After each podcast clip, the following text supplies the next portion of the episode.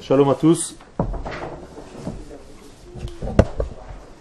Je voudrais avec euh, votre permission aujourd'hui continuer le cours concernant quelques points sur Purim.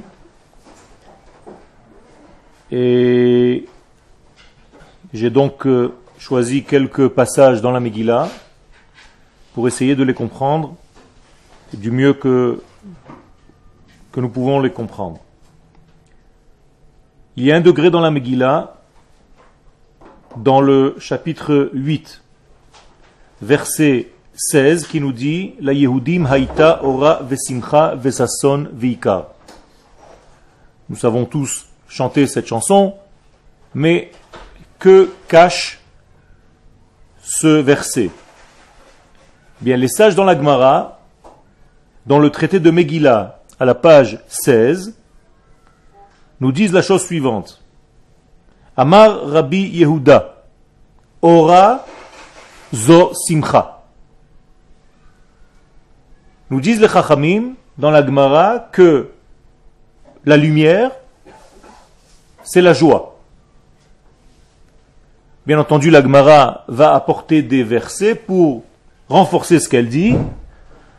J'ai volontairement sauté ces versets pour me concentrer sur l'essentiel.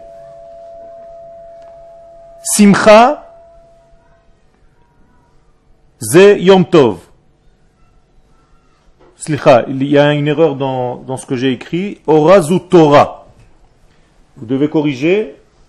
Orazu Torah et pas Orazu Simcha. Torah. La lumière, c'est la Torah. Vous enlevez le premier simcha, puis simcha, c'est yom tov. La simcha, c'est ce qu'on appelle yom tov. Yom tov, c'est la simcha. Troisième degré, sasson, zemila. Le degré sasson qui est dit dans la Megillah, c'est la mila. Vikar, et la partie Numéro 4, qui se traduit par yakar, quelque chose de cher. Elou tfilin, ce sont les tfilin. Alors, en réalité, qu'est-ce qui se passe dans ce verset? Nous voyons que les chachamim dans la Gemara ont tout simplement pris ce verset et l'ont séparé en quatre degrés, puisqu'il ramène quatre niveaux. Ora, Simcha, Sasson et Yekar. Et ils ont pris chaque degré et ils ne l'ont pas laissé dans son sens simple. Ils lui ont collé quelque chose qui correspond à ce que la Megillah est en train de nous dire. On va essayer de développer ça. Il me semble qu'on peut expliquer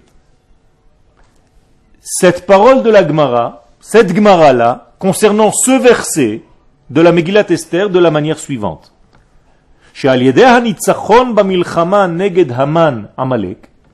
Lorsque nous avons vaincu la guerre, nous avons gagné cette guerre contre Amalek, contre Haman, qui est de la source même de Amalek. Israël est monté à une prise de conscience tellement claire, tellement évidente, chez et Mahut Advarim, à tel point qu'ils ont pu comprendre l'essence même de ces quatre termes que la Megillah est en train de nous dire.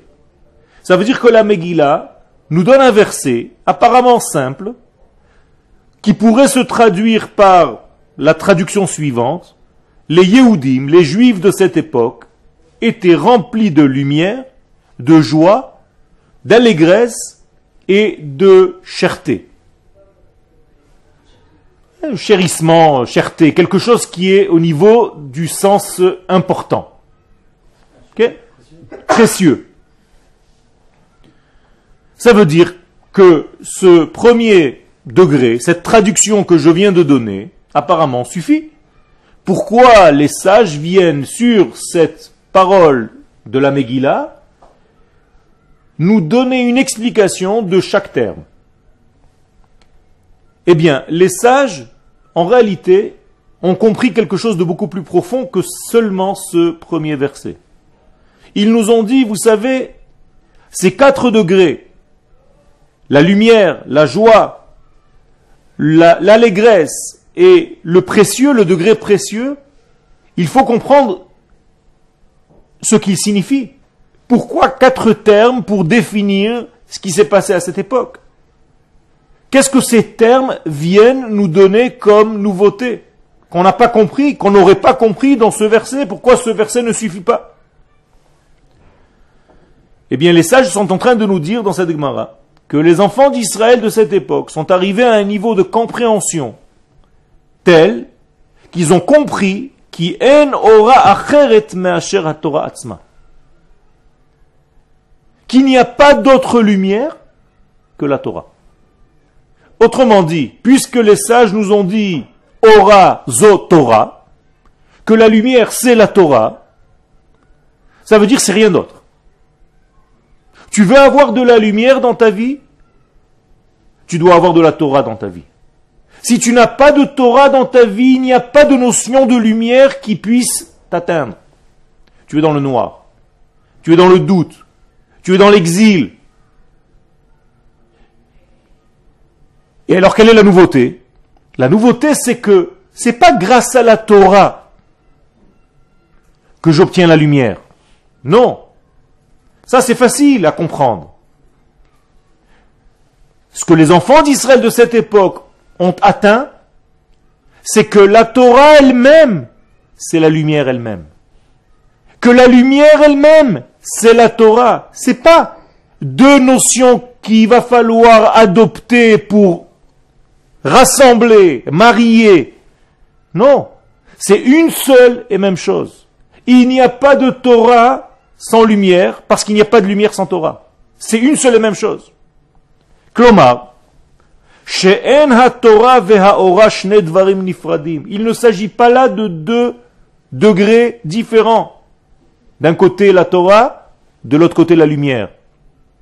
Et on a trouvé un parallèle, une ressemblance entre eux. Non. À tel point que nous devons associer, rassembler ces deux notions. Non. hisigu, les enfants d'Israël de cette époque, sont arrivés à un stade supérieur d'assimiler et qu'il y a en réalité une unité dans ces deux degrés. Ces deux degrés d'une seule partie. Ce sont deux facettes d'un seul diamant. Deux rayons d'un seul soleil. Shehem Davar Echad, en réalité, il s'agit d'une seule et même chose. Torah zo haora, vehaora zo Torah.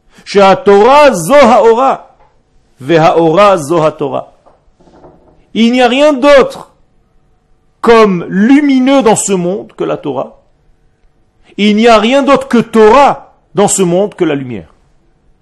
Torah égale lumière, lumière égale Torah.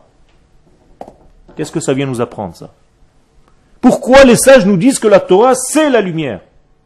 Pas que la Torah est la lumière, on doit les rassembler. La Torah c'est la lumière. Qu'est-ce que ça veut dire? Ça veut dire tout simplement que la certitude dans notre vie ne peut pas venir de nous-mêmes. Elle est obligée, cette certitude, de venir de l'éternel lui-même. Parce que si ça vient de l'homme, c'est limité à sa compréhension à lui. Ça veut dire que personne d'entre nous ne peut en réalité comprendre les choses de lui-même, si ce n'est que c'est le divin qui est descendu vers ce monde. Je veux dire par là que tout nos façons de comprendre les choses sont subjectives. La seule objectivité, la seule vérité, elle doit venir en prophétie. Elle doit descendre du ciel. C'est le don de la Torah. Tant que tu n'as pas cette Torah qui est venue du ciel, qui n'est pas la tienne, mais que tu reçois, C'est à cette seule condition que tu commences à comprendre et à voir la lumière dans ta vie. Le monde sans Torah est un monde sans lumière. Le monde avant le don de la Torah, et je précise avant sa réception, puisque nous avons reçu la Torah véritablement à Purim, c'est un monde qui est encore dans le noir. D'ailleurs, l'Agmara dans Sanhedrin le précise. Le monde, la création, est divisé en trois parties. Il y a 2000 ans, 2000 ans, 2000 ans. C'est-à-dire que le temps que Dieu a donné au monde, c'est 6000. Les deux premiers millénaires, où la Torah n'a pas encore été donnée, s'appellent dans l'Agmara Tou. Alpaim Tou. Ça veut dire que c'est un monde de Tohu Bohu. Qu'est-ce que c'est que le Tohu Bohu? Un manque d'ordre. Il n'y a pas d'organisation parce qu'il n'y a pas de lumière. Non. Pendant la création du monde. Bereshit bara Elohim et ve et tohu. Pendant la bria, pendant la création, pas avant. La terre était tohu pendant la création parce qu'il manquait encore la lumière. Vayomer Elohim yehi or. Lorsque Dieu dit dans le livre de Bereshit que la lumière soit, maintenant on comprend ce que ça veut dire. Qu'est-ce que ça veut dire que la lumière soit? Que la Torah soit. Non, ce n'est pas encore le cas. Puisque le don de la Torah a été donné, effectivement, seulement après 2000 ans. Et plus que ça, nous avons reçu la Torah encore beaucoup plus loin. Et c'est pour ça que l'Agmara nous dit dans le traité de Shabbat à la page 88 que lorsque Dieu a donné la Torah au monde, le jour du don de la Torah, donc il s'est déjà écoulé 2000 ans, la terre tremblait. Pourquoi la terre tremblait? Parce qu'elle avait peur que le peuple d'Israël ne reçoive pas la Torah. Et s'il n'avait pas reçu la Torah, tout serait revenu au tohu comme au début. Il n'y a rien qui a changé. Ça veut dire quoi? Ça veut dire que sans la Torah, ce monde est dans un état de tohu bohu. veut dire que nous n'avons aucune direction, aucun ordre, aucun espoir, parce qu'il n'y a pas de lumière, on ne peut pas voir, nous sommes dans le noir total.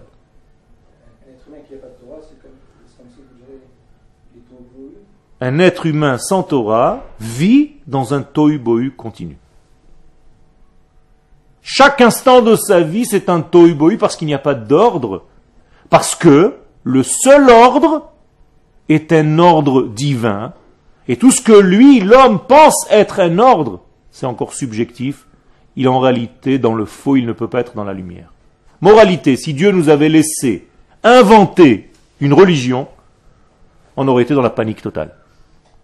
C'est pour ça que nul homme ne peut inventer une religion. La Torah n'est pas une invention d'Israël. Les mitzvot ne sont pas une invention d'Israël. Tout vient d'en haut, du haut vers le bas, de lui vers nous, c'est ce qu'on appelle une prophétie. Et donc, c'est la seule vérité qui puisse être. Quel ah, pour, les, autres euh, religions, euh, ils se sont basés sur la Torah, enfin pour, les chrétiens et pour les musulmans. Mais euh, pour ceux qui étaient là, enfin, qui était, on va dire, autour de la Torah, comme les idolâtres, ça se base aussi sur. C'est la même chose. Tant qu'il n'y a pas une force objective, quand je dis objective, c'est-à-dire qui vient de la vérité absolue vers nous, eh bien, il y a toutes les formes possibles et imaginables de servir cet infini.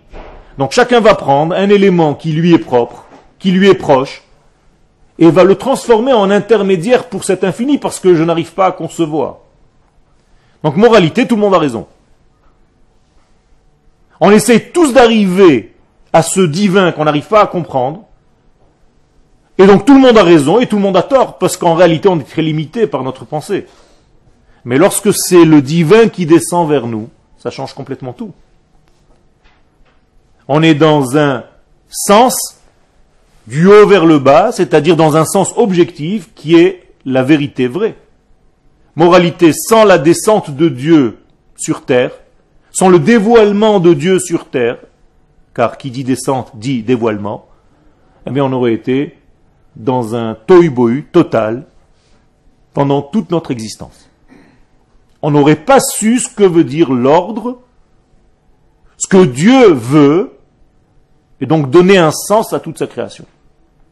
Ça ne peut venir donc que du haut vers le bas.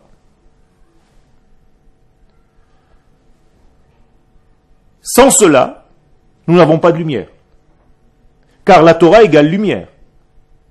Or, la lumière, c'est ce qui nous permet de voir tous les détails dans un ensemble. Rappelez-vous le cours que nous avons fait concernant la différence entre la lumière et le noir. Nous avons dit que la différence entre les deux, c'est que dans le noir, je ne possède que l'élément qui se trouve dans ma main. Imaginez-vous qu'il faille décrire toute cette pièce alors que la lumière est éteinte et qu'il fait noir complet. Je ne peux pas. Qu'est-ce que je vais décrire de cette pièce Ce que je peux toucher? Je sens qu'il y a un bout de bois devant moi et je tiens un stylo dans ma main. C'est tout. Je ne vois ni les élèves, ni les tables, ni ce micro, ni rien d'autre. Ça veut dire que le noir me limite à quoi? À l'individualité et à tout ce qui lui est proche. Dès que j'allume la lumière, je ne vois plus seulement ce stylo et ce bout de bois, mais je sais les définir, je sais les voir et je sais les placer dans l'ensemble de cette pièce et cette pièce dans l'ensemble de cette ville et encore plus loin selon la capacité de ma vision. Donc la lumière me remonte à un degré collectif de la vision du tout, alors que le noir me limite dans une vision étriquée du détail. C'est exactement la différence entre l'exil et la délivrance. L'exil, c'est une étude des détails, c'est une vision détaillée des choses sans avoir une vision globale complète. Alors que la délivrance, c'est une étude du global, du complet, c'est l'étude du clal, du tout. Ça, c'est la grande différence. Il y avait une question?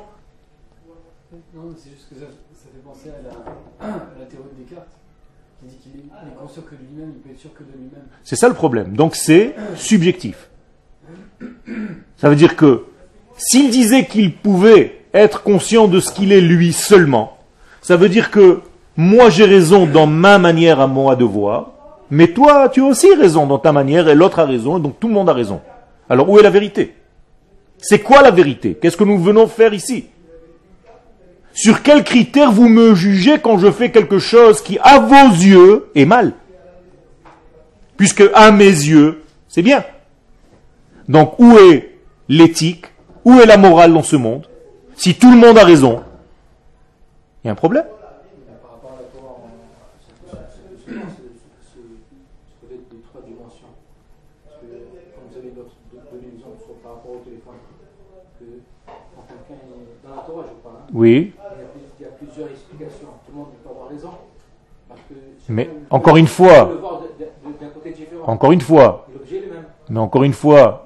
tu es en train de prendre qui comme exemple? La Torah.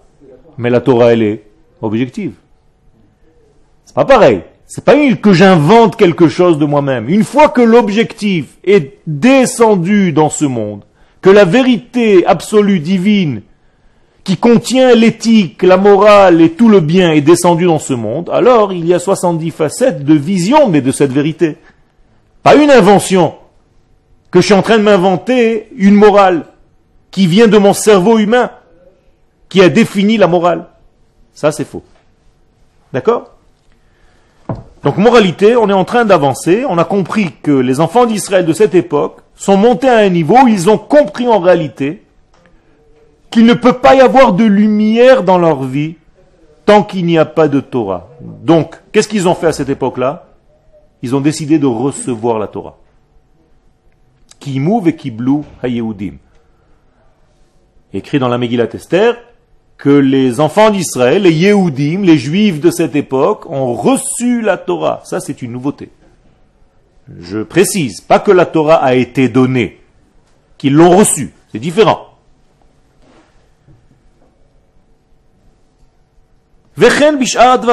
Nous avançons dans le reste de la Gemara. les maskana. Les enfants d'Israël sont arrivés à la conclusion claire, broura. simcha tov dvarim nifradim. Que si tu veux définir la simcha, tu dois parler de Yom Tov. Sans parler de Yom Tov, tu ne peux pas parler de Simcha. Encore une fois, ce ne sont pas deux notions séparées, mais Simcha égale Yom Tov, traduction simple, bon jour, un jour bon, un jour bien. Et sans ce degré-là, tu ne peux pas comprendre. Ça veut dire que sans Yom Tov, tu ne peux pas comprendre ce que représente la joie. Et la joie n'est rien d'autre que Yom Tov. Là aussi, il faut comprendre. Qu'est-ce que ça veut dire donc la joie? Qu'est-ce que c'est que la simcha dans la vie? Comment est-ce qu'on peut atteindre la simcha dans la vie? Quand est-ce qu'on peut toucher la notion de simcha dans notre vie? Quand on touche la notion de Yom Tov. Encore une fois, qu'est-ce que c'est Yom Tov? Qu'est-ce que c'est que le Yom Tov?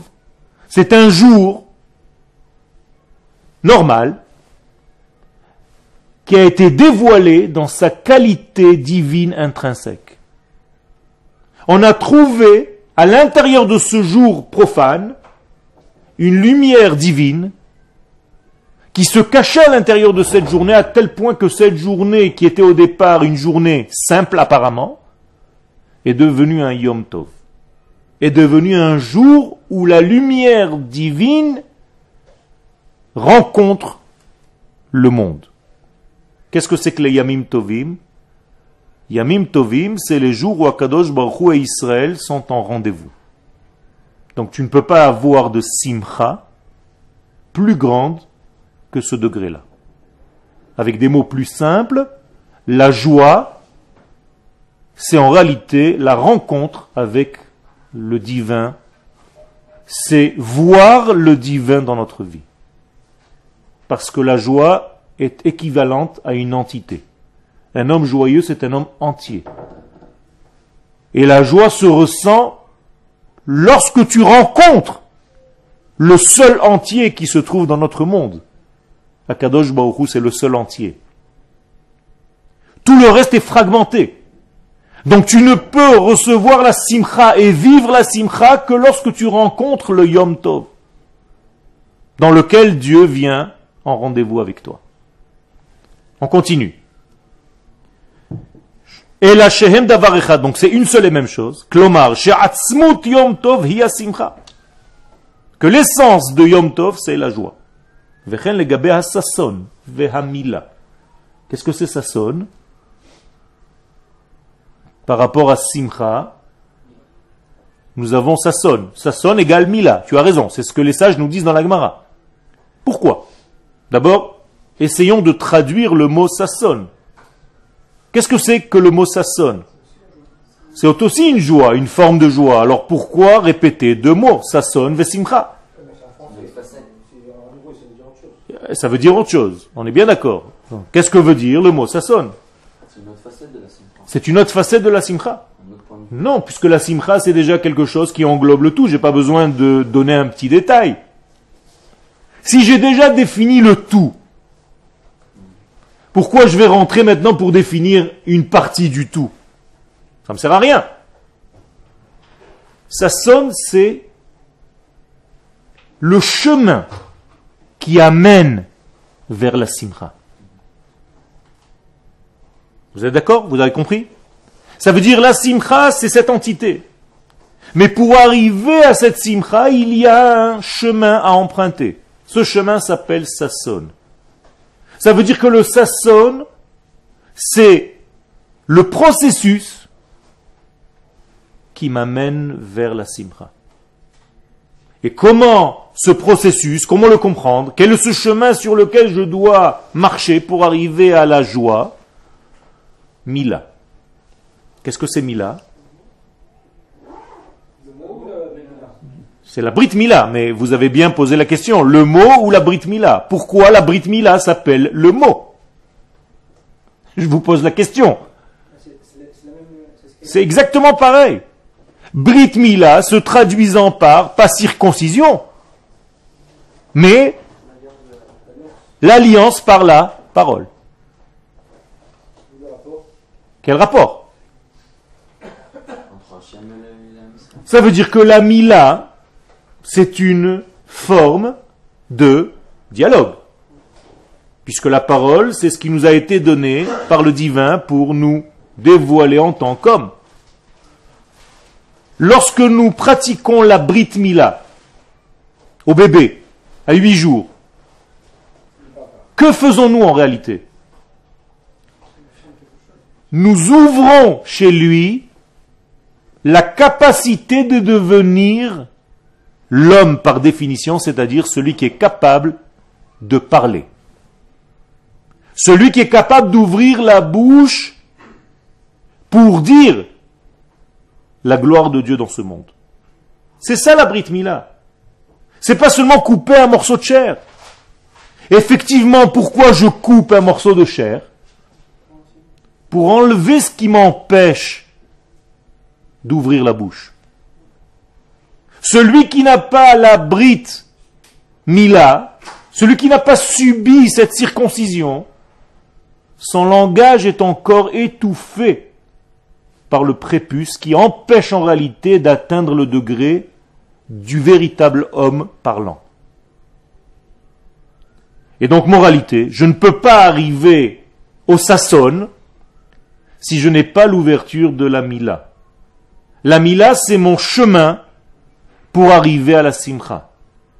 L'homme qui parle, c'est celui qui peut utiliser le verbe divin pour véhiculé dans ce monde. Chez chez Israël mitzvah tamila besasson. Donc ça ne veut pas dire encore une fois, comme nous avons développé le reste, que les enfants d'Israël sont arrivés à la mitzvah d'être joyeux dans le terme de Sasson parce qu'ils font la brite. Non. Il n'y a pas de sasson, il n'y a pas de processus qui ne soit autre que la Brit Mila, que l'alliance par la parole. C'est ça notre processus. Donc nous devons apprendre à parler. Pour utiliser en réalité la parole de qui? D'Hachem lui-même. C'est pour ça que notre langage est un langage important. D'autant plus que nous retrouvons notre langage initial, c'est-à-dire la langue divine, qui est l'hébreu. Quand je parle en hébreu, je parle la langue du divin, béni soit-il. La langue avec laquelle Dieu a créé le monde. Pas moins que ça. Et il m'a donné cadeau ce langage. Je ne vais pas courir à l'ulpan pour l'apprendre je dois voler pour apprendre l'hébreu. Je ne peux même pas commencer réellement à étudier ma Torah si je ne connais pas ma langue. La langue avec laquelle elle a été écrite. Je ne peux pas concevoir étudier la Torah par des traductions. Je trahis le texte et le verbe divin par un langage étranger. Dernier degré, les tfilin. Puisque la Gemara nous dit donc, Veikar elu tfilin. Que le degré cher, le degré précieux dans ce monde, c'est rien d'autre que les tfilin. Ça veut dire que nos tfilin sont le degré le plus précieux que nous pouvons atteindre dans ce monde. Il n'y a pas plus précieux que les tefilines. C'est un diamant que nous portons sur notre tête comme un diamant, que notre corps tient exactement comme une bague qui tient ce diamant sur la tête et sur nos bras. Ça veut dire que les tefilines, c'est un diamant. Pourquoi les tefilines, c'est un diamant? Que veut dire le mot tefilin D'abord, tefilin, c'est au pluriel. Comment on dit au singulier Tfila. Ça veut dire que les tefilines, c'est un langage pour les deux. Mais je ne dis pas tefilin chez Liad. Je dis tfila chez Liad. Et tfila chez le Roche. Les deux s'appellent tefilin. Autrement dit, que veut dire le mot tefilin Tfila au pluriel. Et tfila, qu'est-ce que ça veut dire? Non, ça ne veut pas dire prière. Ça veut dire lien. L'île pot en hébreu, c'est la racine du mot, l'effet, c'est faire un lien. Quand je suis dans un moment de prière, parce que nous n'avons pas encore d'autres mots, je suis obligé d'utiliser le même mot que vous avez dit, en réalité, je suis dans un moment de lien avec l'éternité. Je me relie à l'éternité j'essaye de faire véhiculer dans ce monde ce que l'éternité veut que je fasse véhiculer. C'est ça le moment de la tfila. Akadosh Baruch veut faire descendre dans ce monde la bonne santé. Moi, quand je prie, qu'est-ce que je fais?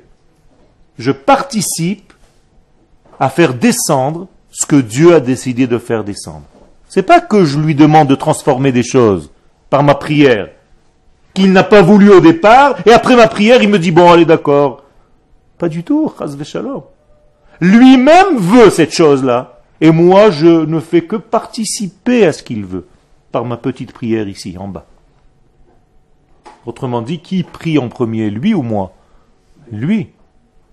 Et Akadosh Baruch est constamment en prière constamment en déversion de sa bonté divine dans le monde.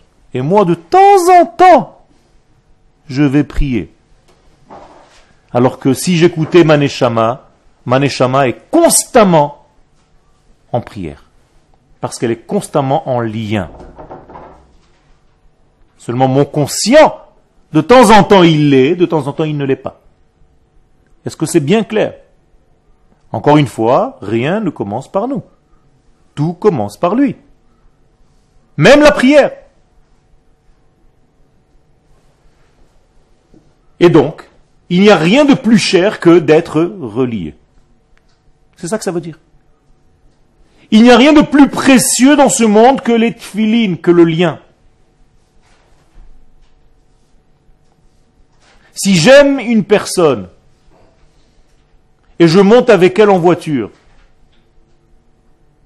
est-ce qu'il m'importe de savoir où on va? Non. Parce que l'essentiel, c'est d'être avec elle. C'est tout. Mais si je n'aime pas trop une personne, et que je la fais monter dans ma voiture, pourquoi elle là Parce que nous allons quelque part. Ça veut dire que qui devient important? Le lieu dans lequel nous allons pas le fait qu'elle soit à côté de moi. J'en ai rien à faire même si elle est à côté de moi ou pas. Alors que quand j'aime quelqu'un, peu importe où je vais avec cette personne, l'essentiel c'est que je sois avec elle. Mais c'est la même chose avec Akadosh Baruch Akadosh Baruch veut qu'on arrive à un degré de compréhension que le seul fait d'être lié à lui, de comprendre le lien qu'il y a entre nous, ça nous suffise. Et ça lui suffit à lui d'ailleurs. On n'a pas besoin d'aller quelque part quand on s'aime. On peut rester même ici, l'essentiel c'est qu'on soit ensemble.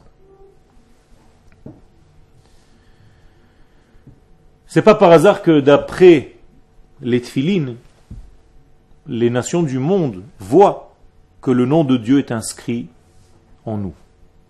Comme il est dit, Veraou,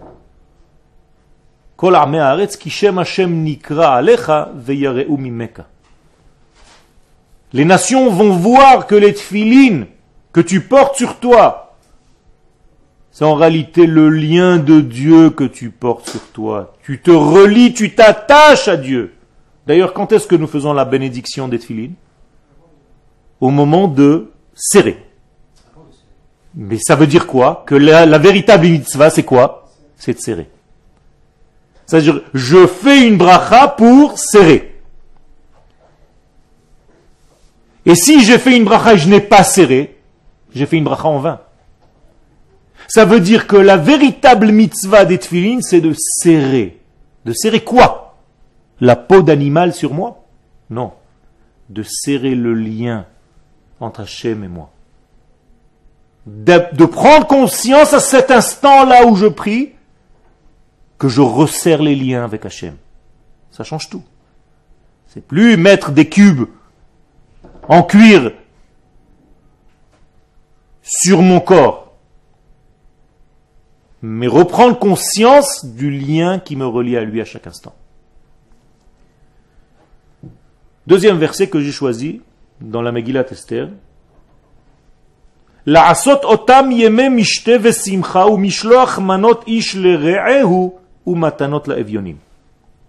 Il est écrit dans la Megillat Esther que ces jours-là de Purim, on va devoir les faire, les réaliser,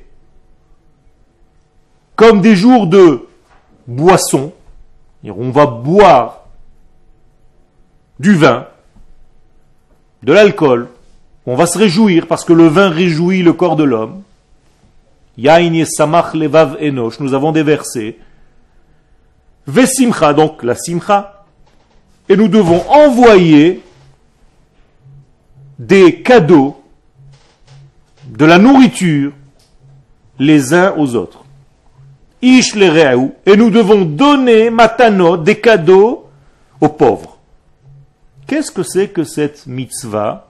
Qu'est-ce que c'est que cette réalisation qui est obligatoire le jour de Purim? Ça veut dire qu'on ne peut pas vivre la fête de Purim sans faire ces mitzvot-là. Mitzvot elu bechag Purim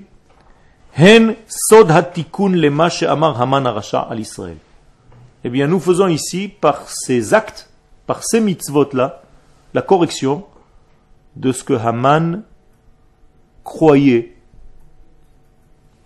par rapport à nous. Qu'est-ce qu'il a dit Haman au roi Achashverosh? Que nous sommes un peuple, mais que nous sommes un peuple dispersés. Dispersés où? Dans le monde. Ça veut dire, qu'est-ce qu'il est en train de dire Haman à Hachverosh Maintenant, ils sont dans un problème, ils sont dans une situation qui peut nous faciliter leur destruction. Ça veut dire que Haman, Amalek, comprend que le peuple d'Israël, lorsqu'il est dispersé en exil, il ne vaut plus rien. Et il y a parmi nous qui ne comprennent pas ce secret. Haman doit donner, des leçons à Israël. Vous savez quand est-ce que ce peuple me fait peur? Quand il est peuple. Quand il est uni sur sa terre. Goyechad ba'aretz. Mais maintenant, dit Aman, ils font peur à personne. Ils sont désunis. Ils sont éparpillés parmi les nations.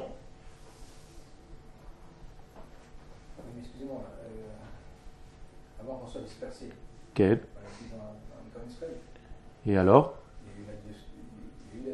Et alors? Pourquoi il y a eu une dispersion? Et alors, Oui, et alors?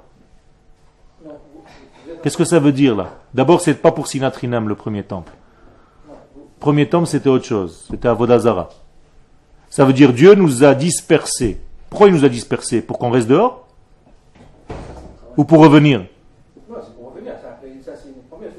Et alors, qu'est-ce que ça veut dire c'est une promesse de Dieu? Elle doit se réaliser à travers les hommes Non, ça, ça, je suis Alors, qu'est-ce que ça, alors, quelle est la question? Je ne comprends pas. La, question, la question, elle est comme ça. Vous avez dit que le fait qu'on est dispersé. Oui c'est là qu'on peut nous détruire. D'accord, mais nous on était unis avant. Euh, mais on n'était pas unis.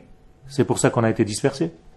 Ah, donc le problème, c'est par rapport à l'union. Ben, Tout le problème, il est par rapport à l'union. Lorsque nous ne savons pas être unis, eh bien, on se disperse. Dieu nous disperse parmi les nations. C'est-à-dire, on n'a même pas un ustensile qui nous contienne tous. Et lorsqu'on comprend ce degré, on revient sur notre identité, on revient à notre terre. Mais vadaï.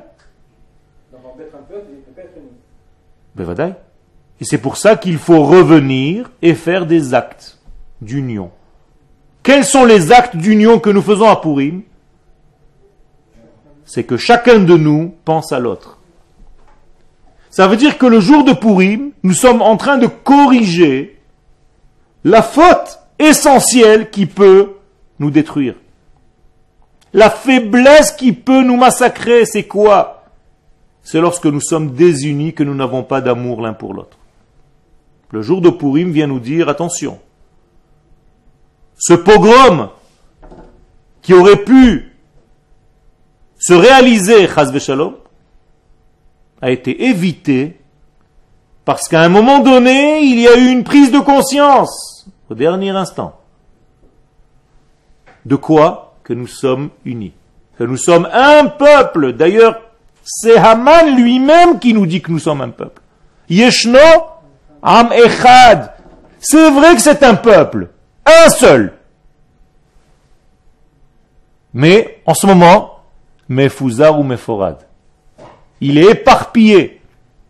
Il est déconnecté. Chacun vit dans un autre pays dans le monde. Ça, c'est un idéal. Ça, c'est la bracha de Haman. Tant que le peuple d'Israël ne se trouve pas sur sa terre qui se trouve n'importe où dans le monde, Haman est en train de danser. Et vous continuez encore à acheter des maisons à l'extérieur de votre terre? Vous continuez encore à investir à l'extérieur de votre nation? Vous continuez à manger de la table d'un étranger à votre culture? Vous développez encore une langue étrangère à votre langue natale, initiale Et vous maintenez l'exil, vous maintenez la dispersion. Et donc la haine que nous avons en réalité contre Amalek n'est pas parce que nous sommes méchants.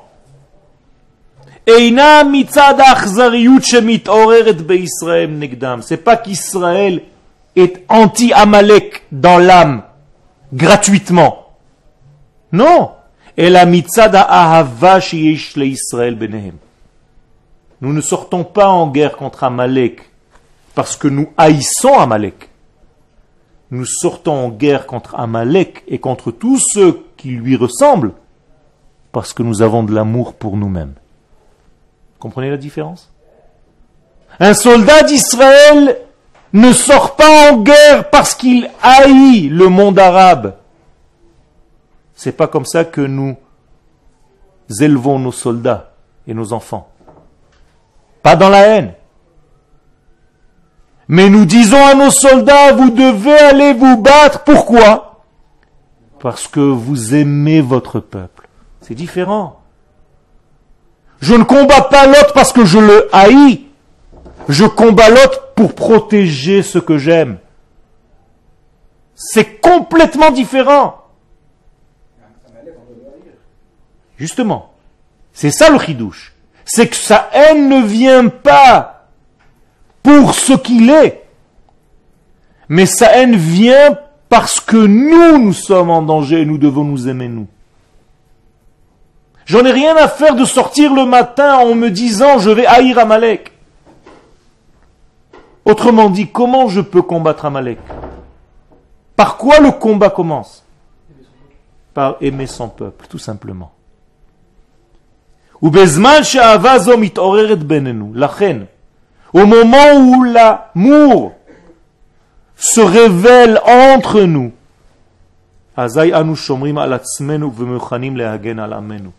alors nous sommes prêts à protéger notre peuple Nous sommes protégés à nous, nous sommes prêts à nous protéger à nous-mêmes. Donc lorsque je donne à mon frère Israël le jour de Purim, ce que je lui donne, en repas et en argent, c'est pour lui montrer que je l'aime. Et d'ailleurs, la véritable mitzvah Purim, si vous avez la capacité d'aller faire ça, cette mitzvah avec des gens avec lesquels vous avez des problèmes, est encore meilleur que de donner à des gens avec lesquels vous êtes bien généralement pendant l'année. Ça veut dire, va donner à quelqu'un avec lequel tu as peut-être un problème. Et dis-lui que ça vient de toi. Ne lui laisse pas le paquet devant lui, devant la maison. Montre-lui que tu l'aimes. Je suis venu te montrer que je t'aime et je te donne ce cadeau parce que nous devons être unis. Sinon, le jour de Purim ne sert à rien. Et donc, parce que nous avons ce lien entre nous, par, hein, comment on dit, par ricochet, nous réalisons la mitzvah de détruire le souvenir de Amalek du monde. C'est ainsi pour toutes les guerres d'Israël. Nous ne développons pas chez nous, ni chez nos soldats, comme on essaye de nous décrire, de la haine. Pas du tout. Loin de là. Alors qu'est-ce que nous mettons à l'intérieur de ces têtes et de ces âmes de nos soldats L'amour de notre peuple, de notre terre et de notre Torah. C'est tout. Et la shekol megamatenu. Donc tout notre but, yahagana al amenu. Comment s'appelle notre armée? L'armée de défense d'Israël. Pas l'armée d'attaque des ennemis. Ça prouve bien ce que ça prouve. Ça veut dire celui qui a donné ce nom a reçu ça comme une prophétie. Nous aimons notre peuple. Nous sommes prêts à le protéger. Nous ne sommes pas là pour haïr des peuples. Nous sommes là pour protéger notre peuple, notre terre et notre essence, c'est-à-dire notre Torah. Et c'est pour ça qu'on appelle ce jour-là Purim. Prochain verset. Alken ha'ele Purim al shem Pourquoi ces jours s'appellent Purim? Parce qu'il y a eu un pour. Qu'est-ce que c'est un pour? Un sort. Je ne vais pas lire dans le texte, parce que nous sommes arrivés à la fin du cours, je vais vous expliquer rapidement. Que voulait montrer Haman par ce tirage au sort? Pourquoi Haman a fabriqué tout ce pogrom par un tirage au sort? Pour dire, tout simplement, tu as raison. Vous savez pourquoi Dieu a choisi ce peuple? D'ailleurs, il n'a pas choisi. Il ne l'a pas choisi, c'est tombé par hasard, au pif, comme tu as dit. Je vais vous prouver que Dieu peut aimer n'importe quelle nation.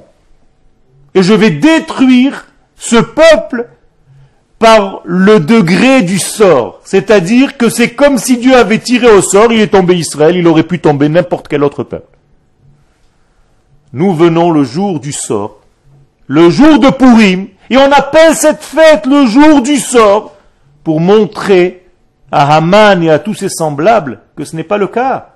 Que Dieu nous a choisis par volonté avant même de nous créer. Il avait dans l'idée de créer un peuple qui soit le peuple d'Israël tel qu'il est. Et ce n'est pas un tirage au sort. Et non pas seulement au niveau de ce qui nous a choisi, mais au niveau de tout ce qui se passe dans le monde. Il n'y a pas de hasard dans ce monde. Il n'y a pas de micré dans ce monde, comme veut dire Amalek, comme à la sortie d'Égypte. Il est écrit Asher Karcha Baderech. Amalek nous a refroidi en route.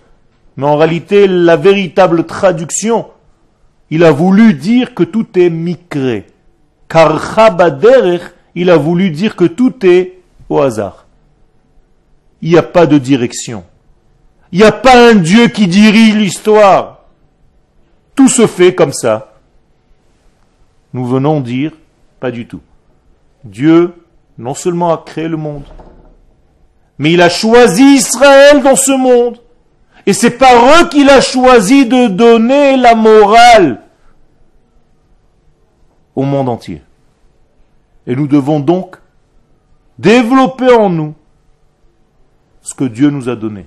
Chercher à comprendre ce qu'il veut de nous pour effectivement jouer notre rôle sur le podium de l'histoire.